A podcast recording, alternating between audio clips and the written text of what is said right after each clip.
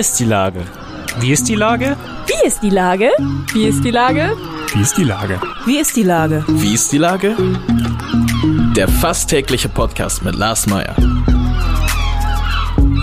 Wie ist die Lage? Unser fast täglicher Podcast als Kooperation von der Mopo und der Gute-Leute-Fabrik spürt tagesaktuellen Fragen nach.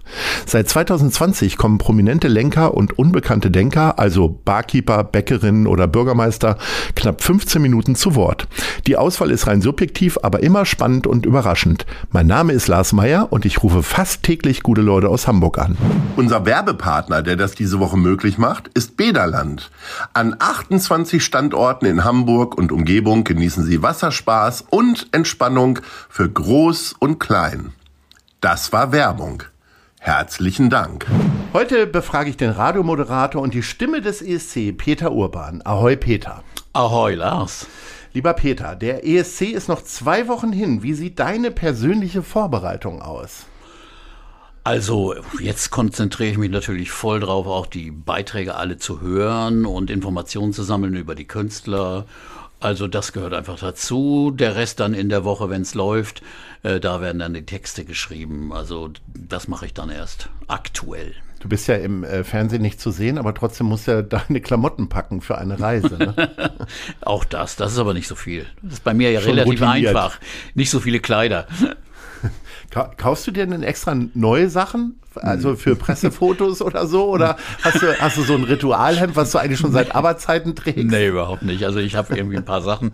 Aber äh, ehrlich gesagt, da bin ich echt unterbelichtet. Ne? Ich gehe auch nie shoppen und so. Also irgendwann gibt es dann wieder neue Dinge, aber, aber ehrlich gesagt, da bin ich so ein bisschen faul. Also die Fernsehmoderatoren kriegen ja irgendwie die Sachen auch rausgehängt, was man manchmal auch sieht, wenn äh, ja. äh, Jens Riefer mutmaßlich mit einem Jackett von Willem Wieden nochmal um die Ecke kommt. Aber genau, das, manchmal äh, sehr eng. Ne? Ja, profitierst du davon auch? Nee, überhaupt nicht. das macht man nicht, nee. Deswegen bist du auch Radiomoderator genau. geworden. Ne? Du musst dir um die Klamotten keine Gedanken machen. Ähm, du bist ja der Musik verhaftet wie, wie niemand anderen und äh, hast dich jetzt auch zu den neueren äh, Geschichten quasi zugewandt mit einem Podcast, der unglaublich erfolgreich ist. Und äh, nicht alles, was erfolgreich ist, ist schön und hat eine gute Qualität. Das wissen wir ja wiederum auch von einigen Liedern aus dem ESC. Ja. Ähm, aber äh, wie viel Freude bereitet dir das, diese neue Form zu spielen? Also Podcast zu machen ist ja eigentlich eine Radiosendung zu machen.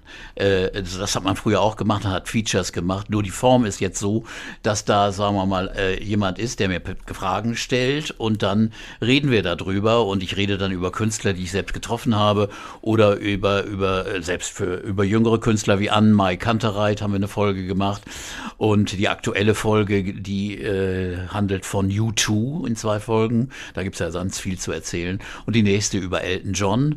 Und da muss man sich eben alles nochmal anhören, sehr viel lesen darüber, um auch Sachen erzählen zu können, die, die nicht jeder weiß. Und da gibt es ja doch immer noch ganz schöne Überraschungen und lustige Geschichten, die man entdeckt und dann verbreiten kann. Urban Pop heißt das. Ne? Genau, ne? also Urban Pop ja gibt es also Urban und ja, ich äh, bin ja der Urban dann, und du bist ja der Urban. Es gibt immer das Missverständnis, der der läuft ja auch über über über Apple oder andere mhm. Plattformen und dann siehst du immer, du bist jetzt in den Charts in Schweden oder in den USA, weil die denken Urban Pop, mhm. da geht's um schwarze Musik oder so, mhm. ne? Das ist ja so R&B eigentlich die Bezeichnung und dann sind sie wahrscheinlich sehr enttäuscht, dass da jemand auf Deutsch ihnen was erzählt. Aber manchmal äh, bleiben sie auch länger in in diesen ausländischen Charts. In den deutschen sind wir immer in den Top 3. Also insofern Super. läuft das gut. Ähm, du hast ja, äh, der, der, der ESC steht ja bevor. Ähm, kannst du dir vorstellen oder bei welchem Künstler würdest du dazu neigen, dem auch eine eigene Sendung zu gönnen? Gar nicht jetzt aus dem aktuellen, sondern aus dem Rückblick heraus. Oh, auf jeden Fall den Common Linnets das ist die, die Sängerin Ilse de Lange aus, aus den Niederlanden, die äh, schon eine lange Karriere hatte und dann diese Band äh, formierte und die wunderschöne Musik gemacht hat. Dann der portugiesische Sänger Salvador Sobral, der äh, mit, seinem, mit seinem jazzigen Song 2017 gewonnen hat. Da könnte man auch schon eine längere Geschichte machen. Und ehrlich gesagt, man könnte auch was über diese, die, die Band, die letztes Jahr gewonnen hat, machen. Moneskin, italienische Band, die jetzt eine Riesenkarriere in den USA machen. Also das, äh, da war der ESC ein gutes Sprungbrett. Ich weiß, du magst die Frage nicht, aber du musst sie trotzdem jedes Jahr wieder beantworten. Ja. Äh, welche Chancen hat der deutsche Beitrag? Ich bin wirklich Malik Harris. kein Hellseher, aber wir haben diesmal, glaube ich, eine gute Wahl getroffen. Das Publikum hat schon den Besten aus diesen sechsen, aus den sechs Kandidaten rausgepickt und äh, wurde von den Radiohörern und dem Publikum äh, gewählt und äh, ist ein, ein cooler Typ, der, der ist einfach äh, ein sehr sympathischer Mensch mit Ausstrahlung und wenn man den einem Interview hört, der ist richtig klug. Das hilft ihm auf der Bühne nicht so viel. Äh, Aber der Song ist, ist wirklich ein Medium-Tempo R&B Hip-Hop-Song, der, der Hip, der, der rappt auch richtig gut. Also das ist ein schwieriger Text. Ich habe mir den Text mal durchgelesen. Wie der den auf diesen Rhythmus kriegt, ist wirklich gut. Und dabei noch äh, Instrumente spielt. Also sehr talentierter Typ und ich glaube, wir werden besser abschneiden als im letzten Jahr. Da kann ich mich, glaube ich, festlegen. Ist nicht so schwer, glaube ich, ne? Ähm, wenn man jetzt so die ganze Zeit mit so ähm, eher so seichten Sachen äh, wie mit dem ESC in Verbindung gebracht wird, was ja eigentlich auch eine politische Veranstaltung ist. Und da wehre ich mich sofort, weil das ist keine seichte Veranstaltung. Das ist ein Riesenirrtum. Das war mal vielleicht früher so in den 80er, 90ern. Aber irgendwann hat es dann aufgehört. Und äh, mittlerweile ist die Qualität so, dass, dass so viele Beiträge interessant sind und auf keinen Fall seicht sind. Also insofern äh, ist, ist es selbst eine Veranstaltung, die damals so ein Lied wie dieses Lied von Jamala vorher, vorher äh, gebracht hat, an, auf die Bühne gebracht hat, das eine krasse politische Aussage machte, wo man dachte, ja, das ist ja historisch, was die da erzählt. Und dann fünf oder sechs Jahre später passiert es genau. Genau dann passiert wieder so ein Angriff und ein furchtbarer Krieg. Und äh, nein, also ich wehre mich gegen dieses Vorurteil, das da immer, immer noch herrscht, das wäre eine seichte Veranstaltung.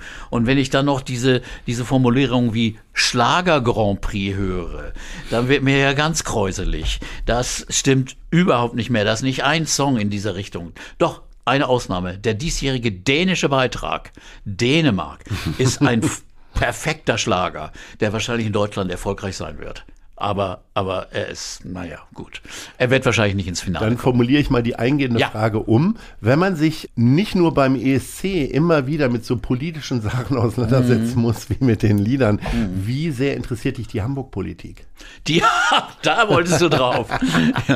ja, die Weltpolitik, die wird also sicherlich auch beim ESC abgehandelt. Ich gl- glaube, in diesem Jahr, also das sind ja jetzt noch zwei Wochen, äh, wird sich die Weltlage nicht so verändern, dass nicht doch das auch eine Veranstaltung sein muss, die die Solidarität für die Ukraine zeigen wird und die einfach auch in Kriegszeiten ist es ein anderer ESC, als, als würde man die Riesenparty feiern. Also ich glaube schon, dass das Auswirkungen hat. Und zu Hamburg zu kommen, ja, die Hamburg-Politik, die erfreut einen manchmal, manchmal erfreut sie einen nicht. Also ich finde es wunderbar, dass wir Politiker wie Carsten Broster haben. Ein Mann, der, der wirklich ein genaues Gespür hat, was Kultur äh, äh, braucht und was für Kultur und künstlerische Menschen äh, notwendig ist.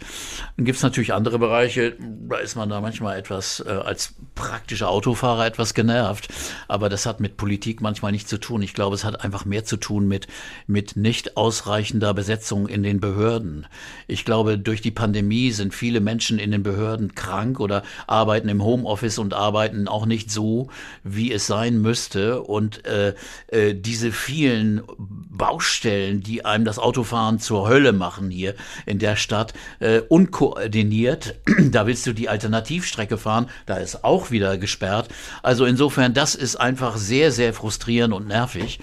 Und man sollte schon auch noch mal drüber nachdenken, ob gewisse äh, Dinge, ich finde ja die, die, die Einführung von vielen Radwegen großartig und genau richtig, weil jetzt halten sich auch Radfahrer an Verkehrsregeln. Sie halten an Ampeln. Das gab es früher ja kaum. Sondern sie wissen ja, das ist jetzt ihr, ihre Straße und da können wir fahren. Du Und fährst selten in der Schanze, glaube ich, weil hier ist immer noch offener, Immer noch. offener Konflikt Echt? zwischen allen Ja, äh, Verkehrsmöglichkeiten, ja, vor allem E-Scooter auch. Vielleicht ehrlich gesagt, seitdem ich nicht mehr, nicht mehr äh, hier mitten in der Stadt wohne, fällt einem das aber krass auf, wenn man in die Stadt fährt. Und ich ehrlich gesagt finde ich, dass man auch noch mal überlegen sollte, auch wenn man in die Innenstadt, an die Binnenalster fährt, ob man da auch alles richtig gemacht hat. Denn ich glaube, man erreicht eher, dass die Innenstadt entvölkert wird oder entkernt wird von, äh, ich finde das auch gut, dass nicht Auto mehr auf dem Jungfernsteig langrasen, aber dass man so umständliche Strecken fahren muss, um irgendwo hinzukommen oder auch eine ältere äh, Dame mal irgendwo hinzubringen, äh, geht ja manchmal gar nicht. Also ich kann jemanden, wenn ich zum Arzt bringen will, kann ich den nicht vor die Tür fahren,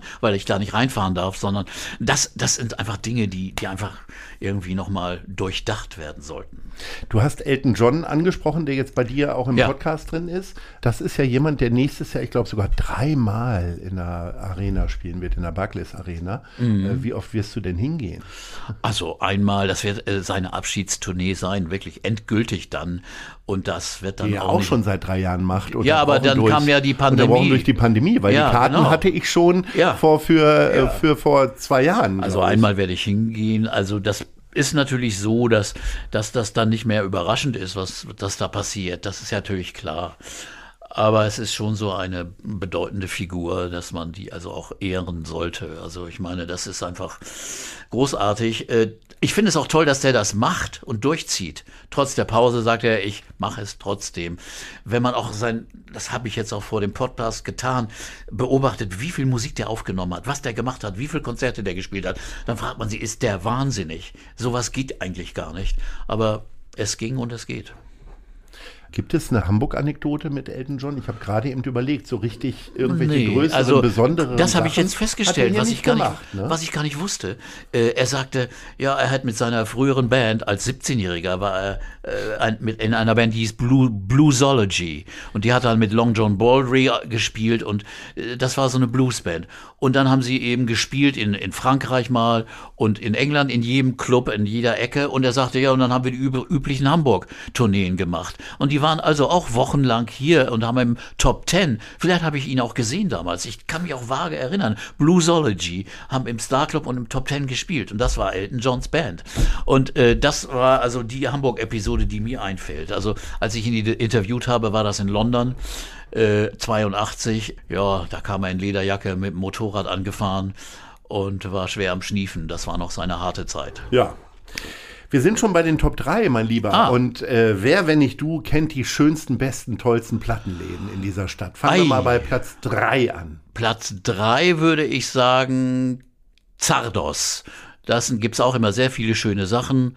Äh, und äh, dann würde ich sagen Platz zwei äh, Plattenrille. Plattenrille Mhm. ist am Grindelhof äh, mehr so das ältere Material. Ja. Also wenn man da wirkliche Raritäten sucht oder Dinge von früher, dann ist man da richtig aufgehoben. Und Platz 1? Ja, ein großer Michel, Tusch. Michel gibt's seit Ewigkeiten und Ja. das ist einfach klasse. Ne? Also ich muss sagen, das ist einfach toll und das Die Shell Records am Gerd-Hauptmann-Platz ist die korrekte Adresse. ja, ich weiß gar nicht, welche Adresse das ist. Ja, irgendwie so. Aber im Bereich Umweg, der ich glaube, es ist ja genau. Die, die genaue Adresse weiß ich nie. Ich weiß, wie ich hinfahren soll. Ja, ich auch. Lieber Peter, ich wünsche dir ganz viel Spaß in Italien. Äh, Ja. Vor allen Dingen äh, gutes Essen muss man dir ja da nicht wünschen, weil das wirst du kriegen. Ja, wenn man da die Zeit hat. Ich meine, ganz ehrlich gesagt, du sitzt da meistens nur rum im Hotelzimmer oder bei Proben und da ist das Essen sicherlich nicht so gut. Also das heben wir uns dann mal auf für andere Zeiten. Ja. Einen schönen Urlaub in Italien verbringen wir dann mal. Sehr gut. Also, alles Gute und Danke dir, Ahoi. Lars. Tschüss. Eine Produktion der Gute-Leute-Fabrik in Kooperation mit der Hamburger Morgenpost.